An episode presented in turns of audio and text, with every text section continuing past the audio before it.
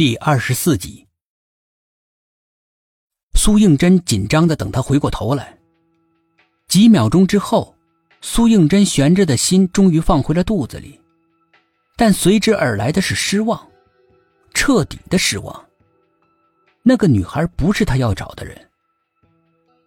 当他垂头丧气转过身来，冷不丁撞在一个人身上的时候，他抬头一看，薛品涵不知道什么时候紧贴着他，站在他后面。你为什么跑了出来？有个穿红裙子的女孩刚从我们办公室跑出来。苏应真不解的看着他。你不是也看见了吗？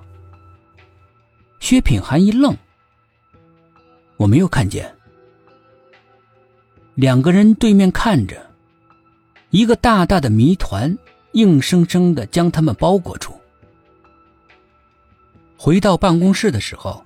沈志远已经完成了对卢红电脑的搜索，对那个所谓的网友一无所获。正在这个时候，鉴定科的同志送来了尸检报告，并附带了还有一张从死者身上找到的摔得支离破碎的手机。薛品涵的眼睛一亮，对沈志远说：“把手机修复，还原里面的信息。”沈志远看了破碎的手机，皱着皱眉。艰难的进行了修复。你刚才看到的那个穿红裙子的女孩对你说什么了吗？红裙子女孩？什么红裙子女孩？董一奇好奇的问。我不太清楚。小苏说刚才有个红裙子女孩进来，你们看见了吗？其他的三个人一听，摇了摇头，神情怪异的看着苏应真。你不会是看花眼了吧？不会，那个女孩我好像在哪儿见过。苏应真苦思冥想，就是想不起来，就像是解数学题，明明快要求解成功，偏偏有一步走错了，导致整道题得不出正确的答案来。那个女孩没有对我说话，但她指着自己的眼睛，肯定是想告诉我什么。眼睛？难道整个案件跟眼睛有关？老杨开口道：“快来看照片！”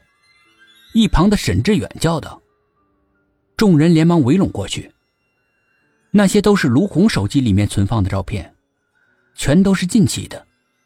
卢红的脸上挂着幸福的微笑，紧紧的依偎在一个男人身上。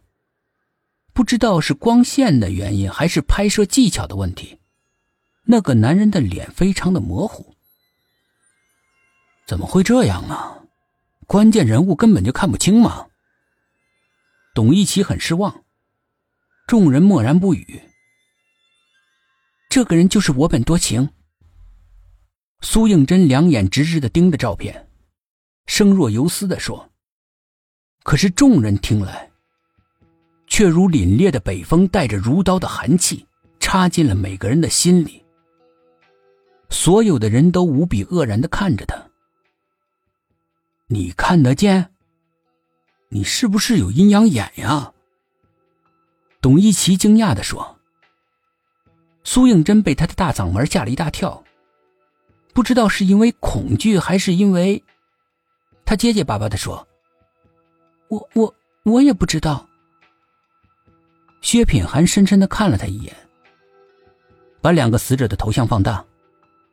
沈志远点点头，照办了。一比较，大家都发现两个死者的一个共同点：他们的眼下都有一颗极小的痣，泪痣。难不成那个女孩想告诉珍珍，凶手喜欢杀眼下有泪痣的女孩？就是说，还会有这样的女孩被杀。但是有泪痣的女孩那么多，从哪查呀？董一奇接着沈志远的话说：“他们都没有注意到，老杨的身体不易察觉的抖了抖，脸色也有些不对了。可以从 QQ 入手，查到电脑的主人，监视那台电脑，就可以查到下一个受害人了。”老杨紧皱的眉头渐渐的舒展开。哎呀，幸亏我们这里有你这个电脑天才呀，否则我们这一群人真是一筹莫展了。沈志远一通操作，不仅查到了电脑账号，甚至连同电脑主人的地址都查得一清二楚。